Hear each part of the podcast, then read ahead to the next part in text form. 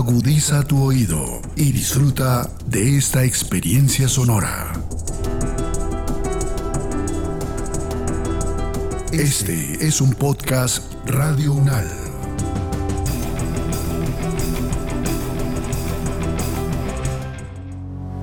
Los acontecimientos de actualidad y política internacional que fueron noticia en los últimos siete días, con una visión y análisis desde la academia. Análisis UNAL, siete días en el mundo.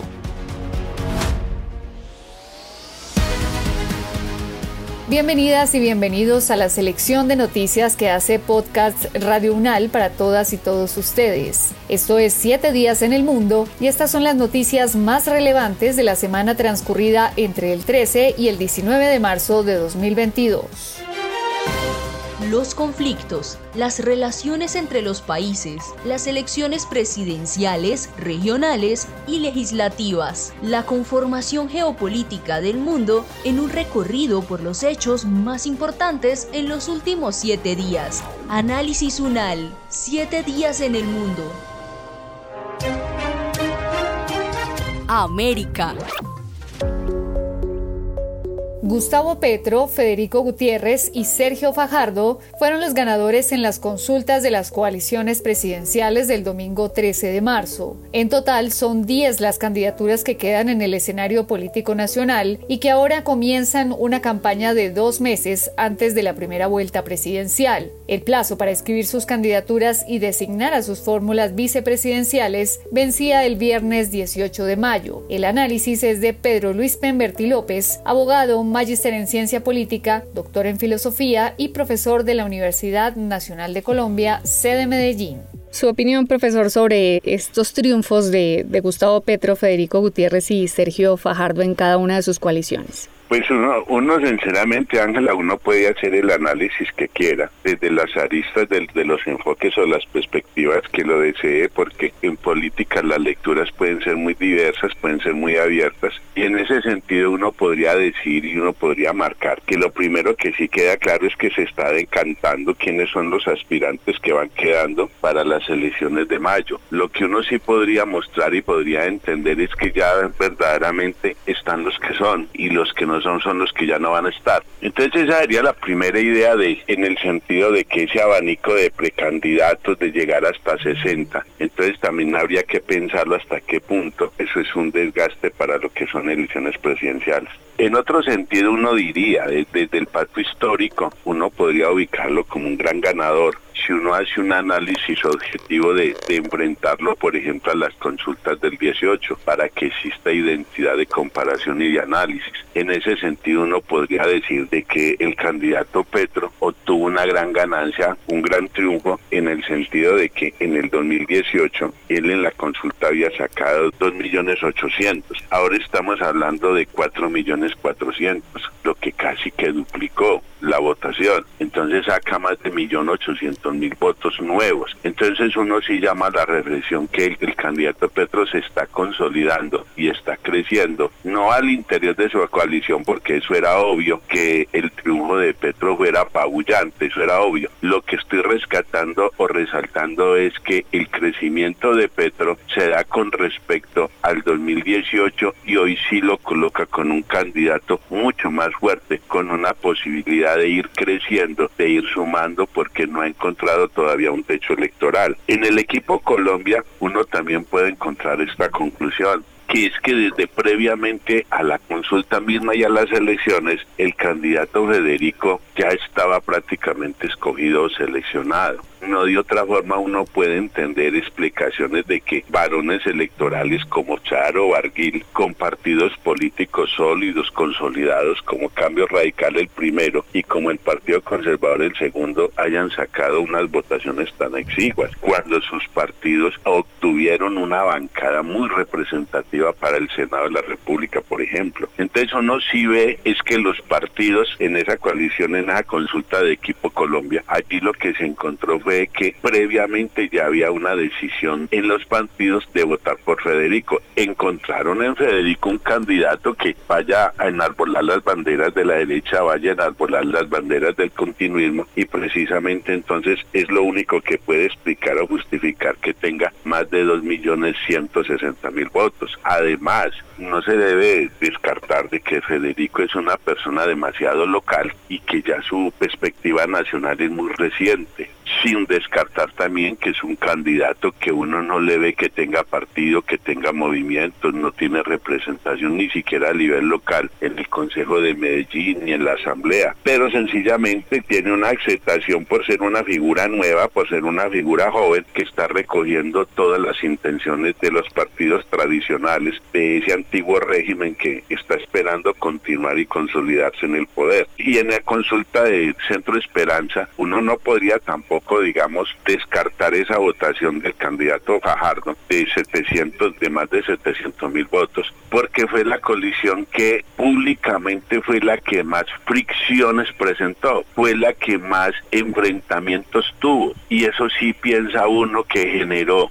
cierto desgano, rechazo por parte de la ciudadanía de votar una colisión donde había tantos enfrentamientos, donde tuvo tantas situaciones, la entrada de Ingrid, la salida de Ingrid, los conflictos que se presentaron al interior, las controversias por la llegada de Alejandro Gaviria, recuerden el enfrentamiento Alejandro Gaviria Robledo cuando al principio lo veta, al final los enfrentamientos Alejandro Gaviria Fajardo. Entonces uno sí piensa que esa colisión fue más bien un equipo político de choque de enfrentamientos al interior entre ellos mismos, que eso le restó mucha opción frente a la ciudadanía, porque lo que mostraron fue una guerrota interior. Es como en primera impresión es lo que uno podría mostrar de lo que ocurrió en esas elecciones del domingo. Profesor Pedro Luis, ¿qué cree usted entonces que va a pasar con esas coaliciones? Uno tiene muchos análisis, insisto, Alexander, frente a, lo que pueda pasar o de lo que uno pueda inferir en un análisis político. Mire, si uno lo mira desde el punto de vista del equipo Colombia, la primera consecuencia que genera con las elecciones, y usted lo pudo observar en todos los medios de comunicación, es que prácticamente a partir de esta consulta convirtieron a Federico en el rival natural de Petro. Entonces, eso sencillamente lo que mostró fue que también hay un sector de la sociedad colombiana y en especial del periodismo, de los medios de comunicación, que colocan a Federico como el antagónico natural de Petro. ¿Eso qué significó? Y la lectura fue muy clara cuando la lee Zuluaga. Zuluaga se queda solo.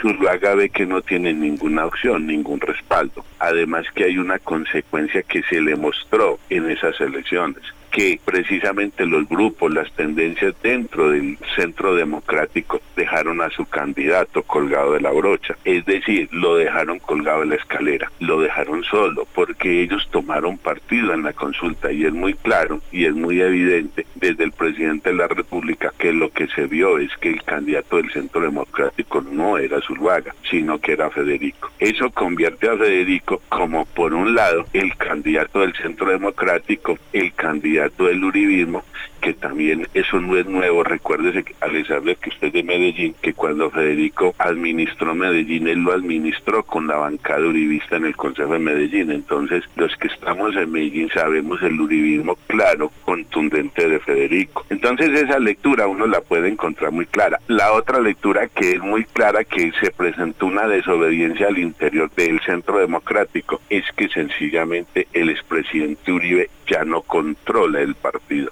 Si algo encontró esta realidad electoral es que el expresidente Uribe se está acomodando a un nuevo liderazgo dentro del centro democrático. Le hace la cabal, entonces allí otros liderazgos que se están presentando y que lo desconocieron a su candidato. Precisamente el centro democrático iba a tratar de hacer una reunión de cómo van a, jugar en estas nuevas elecciones, pero sí que es muy diciente la declaración del centro democrático del, del día de ayer de que colocan de que la decisión de Zuluaga es personal. No, es la elemental reacción después de que se encontró que era un candidato sin partido. Entonces, al, al interior del mismo centro democrático no se respalda la situación. Entonces, eso va a mostrar que el candidato de de la derecha, del uribismo, del continuismo, de Duque, está claro y se mostró y es evidente y es demasiado obvio lo que se está mostrando en el juego político presente. En el pacto histórico hay una cuestión que es claro frente a esa bella candidata de Francia Márquez,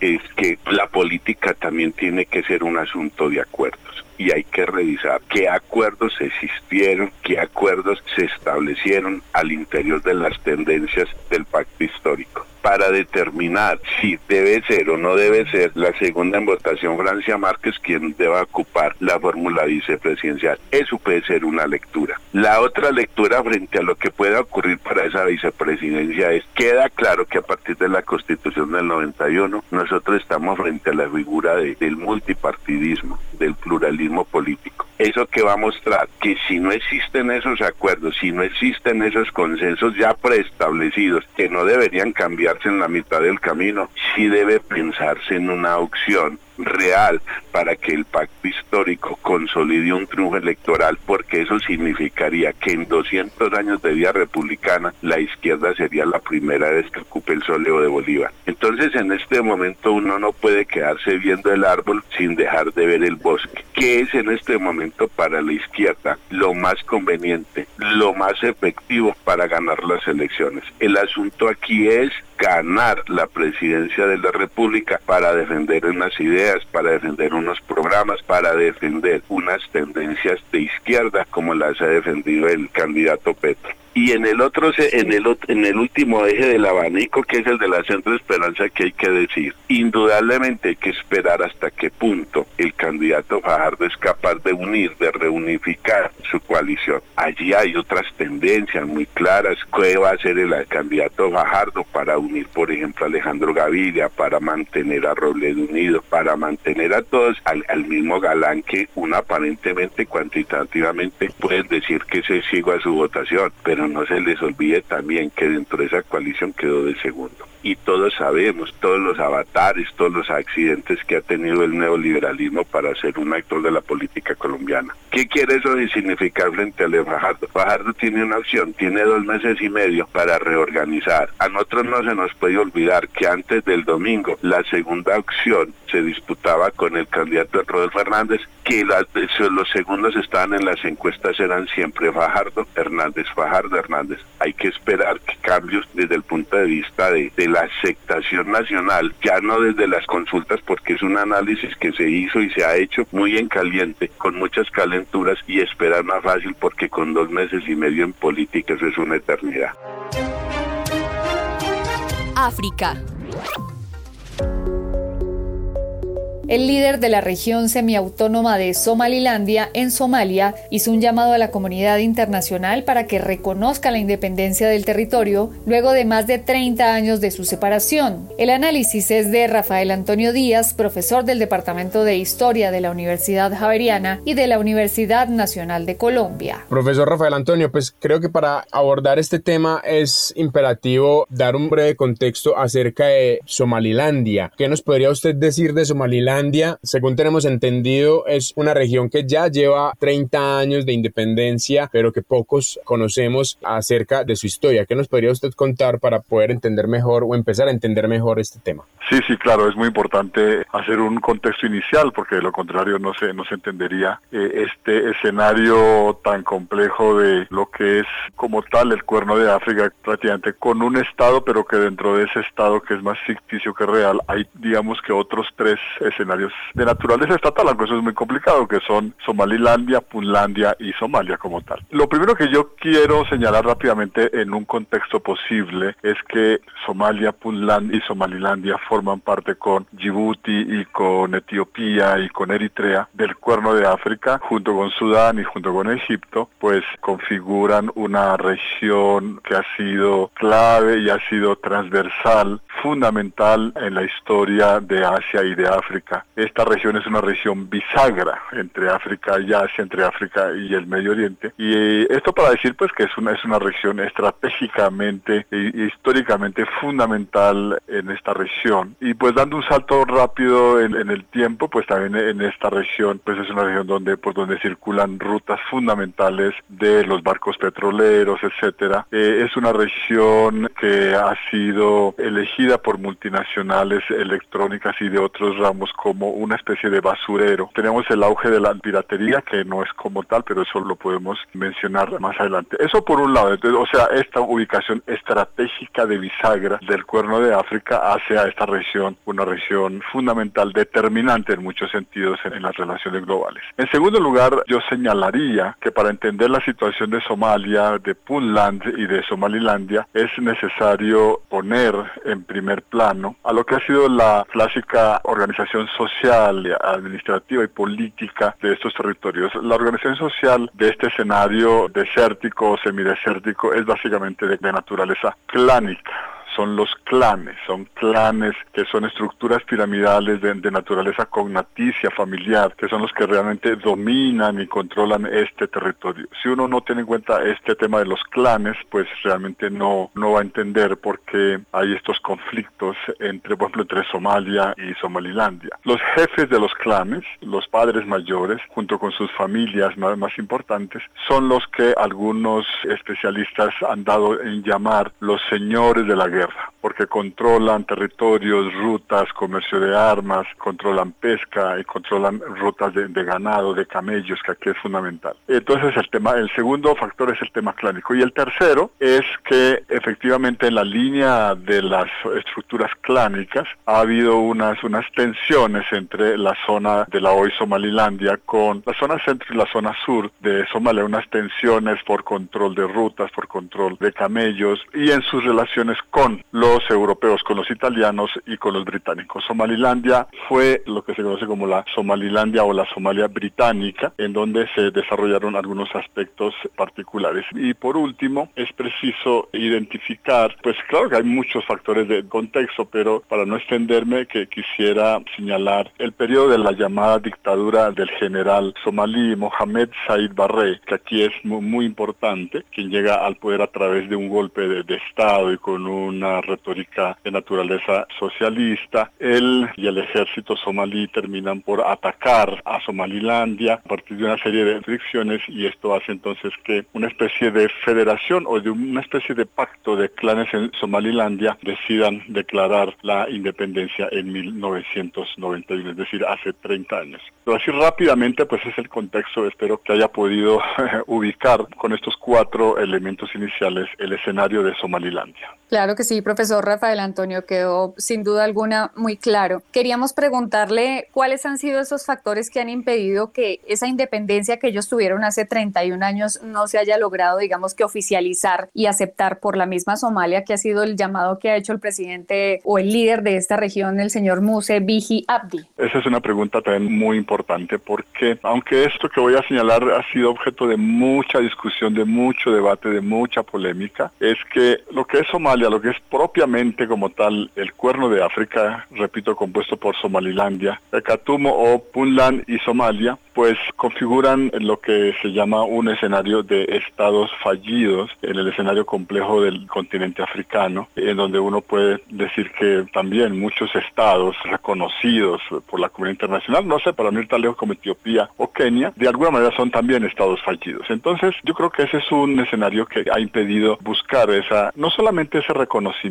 de parte de Somalia hacia Somalilandia, sino tratar de buscar una reintegración de todo el territorio propiamente somalí en el cuerno de África. El otro factor que aquí es paradigmático y es muy interesante a propósito de los 30 años de Somalilandia es que lo que conocemos como Somalia, no me estoy refiriendo ni a Somalilandia ni a Katumo, que es la región en disputa entre Somalilandia y Puntlandia, y Somalia como tal, lo que es Somalia y su capital Mogadiscio, realmente el régimen somalí solo controla, según algunos expertos, solo un 20 o un 25% de lo que es Somalia.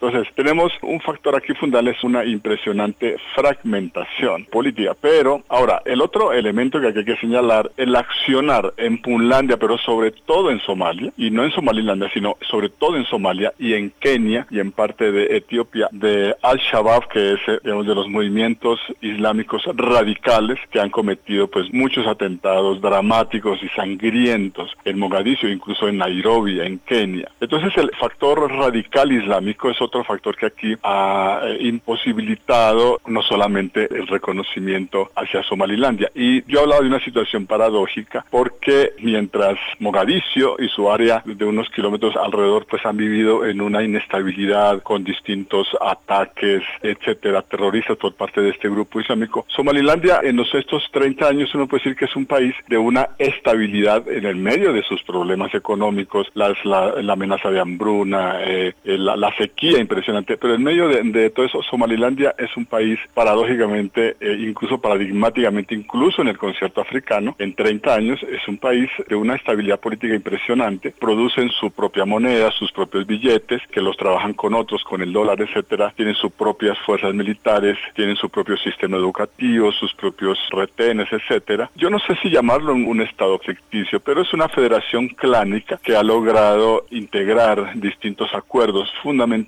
que ha evitado tensiones entre los clanes en, el territorio de Somalilandia. Entonces, así también eh, rápidamente creo que esos son los factores que en mi criterio han imposibilitado un reconocimiento de Somalilandia. Por supuesto que también que señalar los intereses eh, globales en la región a través del petróleo y de otros niveles comerciales por parte de China, por parte de Estados Unidos y por parte de la Unión Soviética, que han presionado, sobre todo Estados Unidos, por ejemplo, y otros agentes, eventos claves en el concierto internacional para que Mogadiscio como tal y las Naciones Unidas no reconozcan a Somalilandia como un país autónomo. América.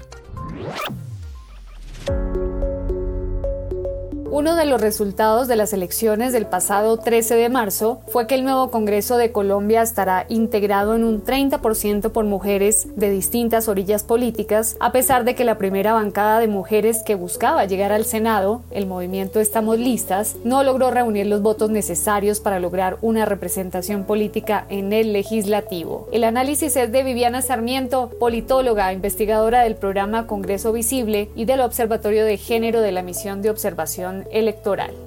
Viviana, esta sin duda es una buena noticia, sin embargo, a uno le queda como un poquito de, no sé, como de incertidumbre, porque a pesar de que ya es un 30% del Congreso que está conformado por mujeres, un partido como Estamos Listas, que estaba conformado en su totalidad por mujeres, pues no logró llegar a quedarse con curules en el Congreso. Su objetivo era precisamente ese, el de llegar a ser una presencia fuerte y dedicada exclusivamente, o al menos en su mayoría, a temas relacionados con el género, con la defensa de los derechos de la mujer y bueno, no se ha podido. Quisiera conocer, Viviana, su opinión acerca de este 30% de mujeres en el Congreso. Bueno, en primer lugar, ese 30% es algo histórico en el sentido de que nunca en Colombia se han elegido tantas congresistas mujeres en la historia. Ese también es el congreso más grande de la historia de Colombia porque tenemos conviviendo al mismo tiempo las circunscripciones especiales de paz y las 10 curules para el Partido Comunes. Entonces, digamos que hay unas condiciones especiales que permiten esto. Otra condición especial que también permitió el lograr esta cifra de mujeres electas fue la expectativa que se causó alrededor de la posible aprobación de la revisión constitucional del Código Electoral aprobado en 2020. Este Código Electoral sí contiene una cuota de género paritaria, pero algo muy importante que también debemos mencionar, que es que aquí en Colombia nuestra cuota de género no es universal.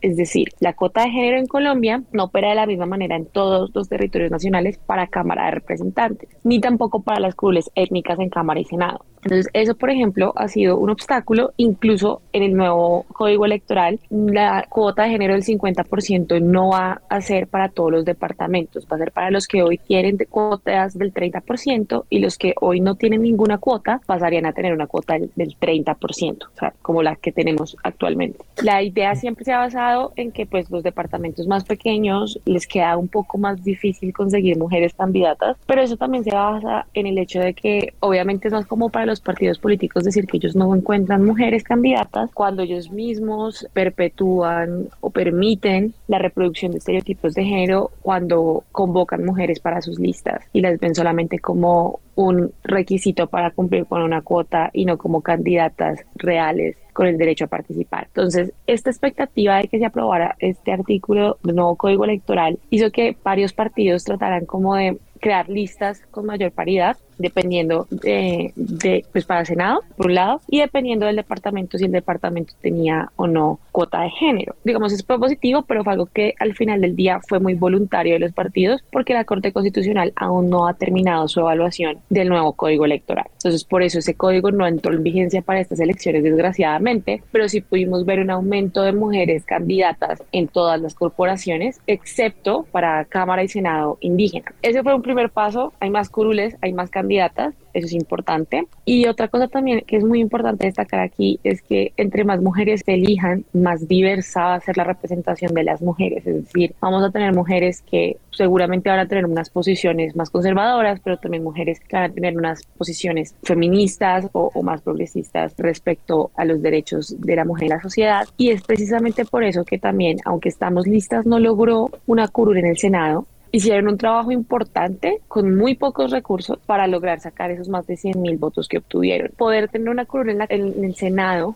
es particularmente complicado porque los votos que se necesitan son altísimos y además solamente tiene que entrar, por así decirlo, una persona, o sea, es el umbral y ese umbral básicamente hace que entren tres senadores o senadoras por cada partido. Entonces, incluso si lo vemos, pues muchos partidos se quemaron en el Senado, partidos que incluso tenían muchísimos más recursos que estamos listas. Les voy a poner el ejemplo del nuevo liberalismo. No prendí el televisor y le salían tres comerciales seguidos de nuevo liberalismo. Yo en televisión no vi un solo comercial de Estamos Listas. Ellas no alcanzaban a recibir anticipos del CNE, por ejemplo. Entonces, obviamente, el sistema como tal electoral colombiano tiene unos pasos burocráticos para garantizar la transparencia de los recursos que pueden generar precisamente que eh, grupos significativos de ciudadanos que no tengan el apoyo de donaciones tan grandes como fue el caso Estamos Listas no puedan terminar obteniendo financiación tengan que hacer una campaña con menos recursos y obviamente eso también afecta que puedan tener éxito no al final del día, pero es muy motivante, digamos, para un grupo significativo de ciudadanas nuevo haber obtenido 100 mil votos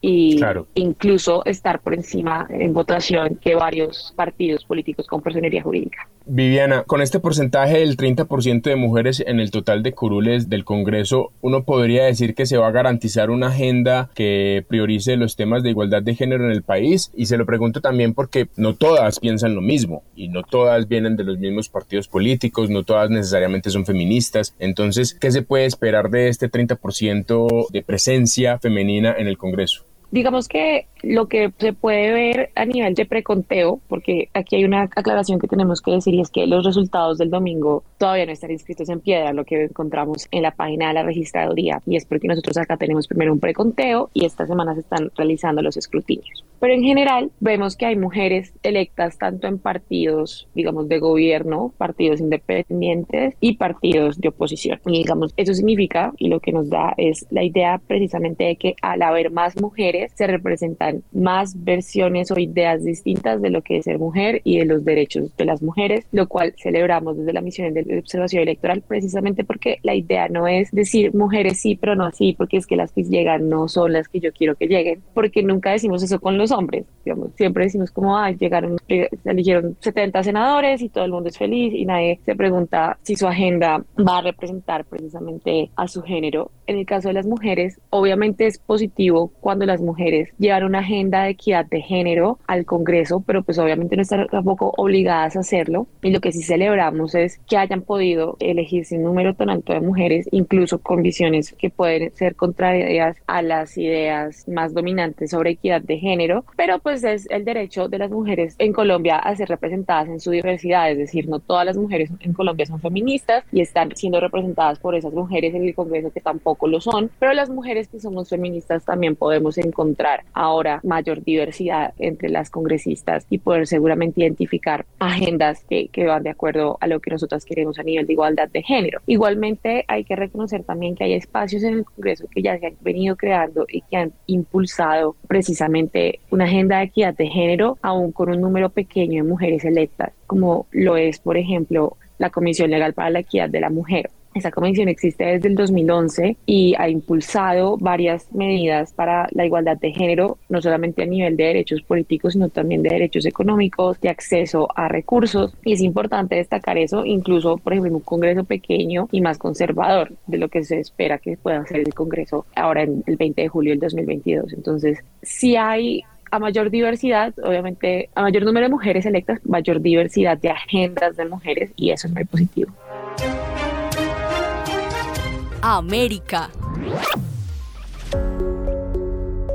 Falleció el astrofísico Eugene Parker, primer protagonista de la investigación sobre el Sol y considerado como uno de los físicos más importantes del siglo XX. Sus investigaciones ayudaron también a la comunidad científica a entender la física detrás de los campos magnéticos en el espacio y la dinámica del plasma. El análisis es de Santiago Vargas Domínguez, doctor en astrofísica, profesor e investigador del Observatorio Astronómico de la Universidad Nacional de Colombia. En su concepto, ¿cuál es el principal legado del señor Parker? Bueno, si hoy tenemos una rama de investigación en la cual de hecho yo trabajo que se llama la heliofísica, la física del Sol en gran parte se debe a, Eugene Parker, quien desde los años 50 pues abrió un camino de investigación en torno a la importancia del Sol y sobre todo cuál es la interacción del Sol con el medio interplanetario, incluida la Tierra. Y entonces, pues él se reconoce por ser el creador del término viento solar, que es esta emisión continua que tiene el Sol de partículas de material, principalmente electrones, protones, que viajan a velocidades supersónicas como si fuera un flujo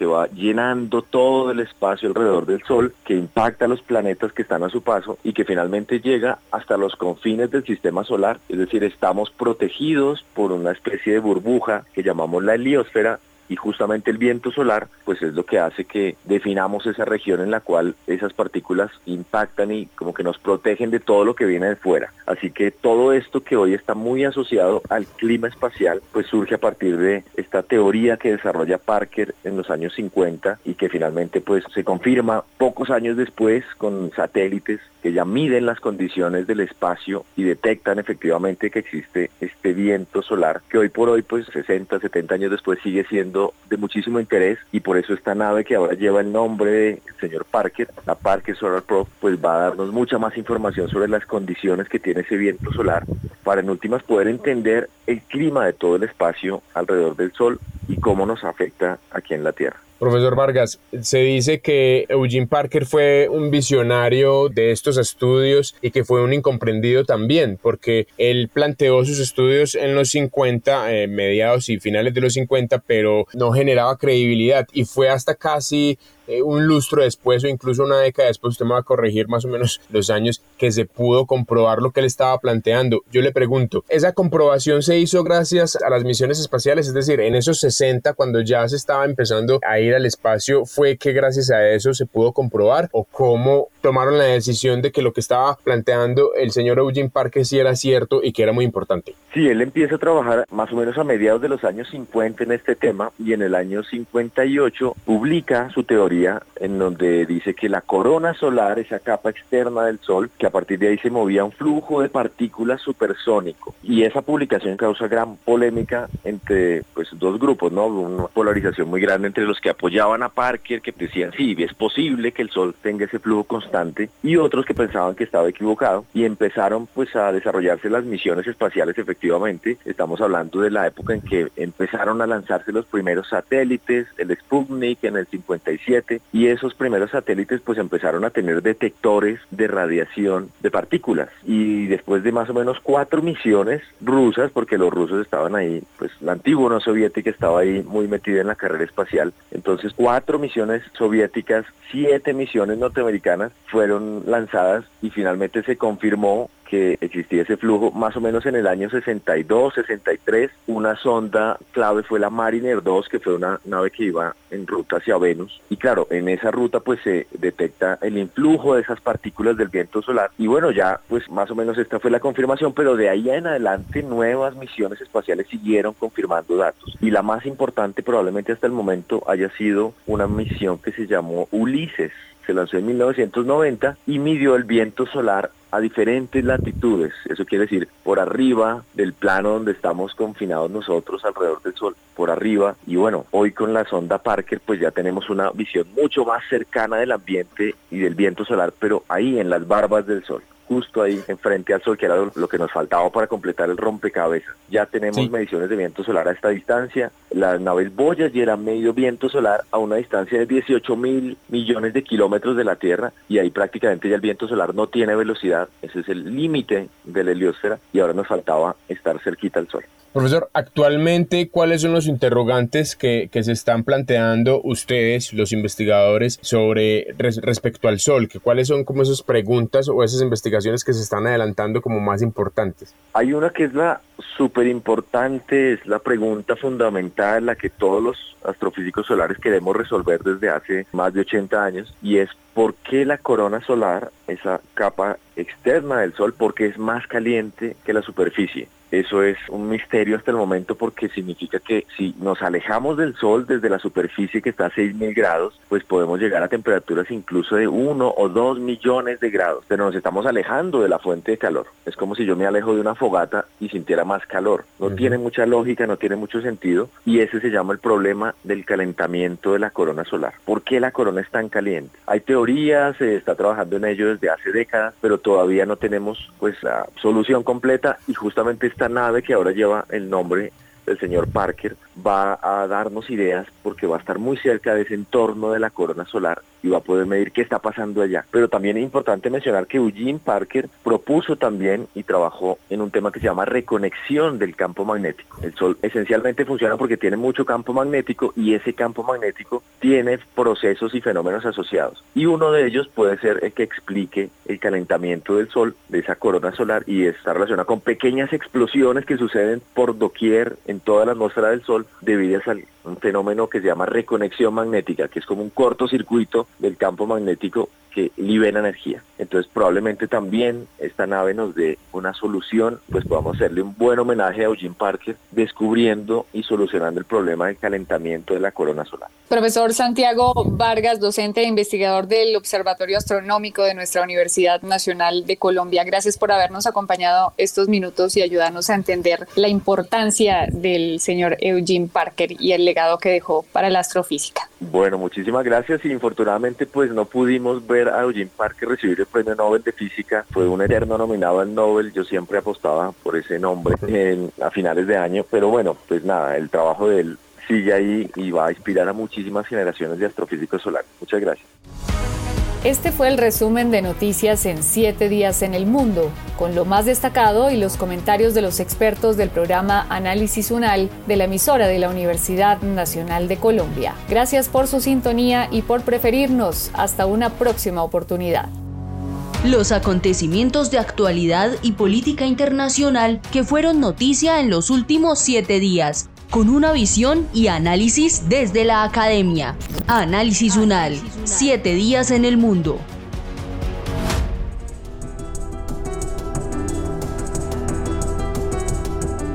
Las opiniones aquí expresadas son de entera responsabilidad de sus autores y solo comprometen a los realizadores de este podcast. No representan necesariamente el pensamiento de Radio UNAL ni la posición oficial de la universidad.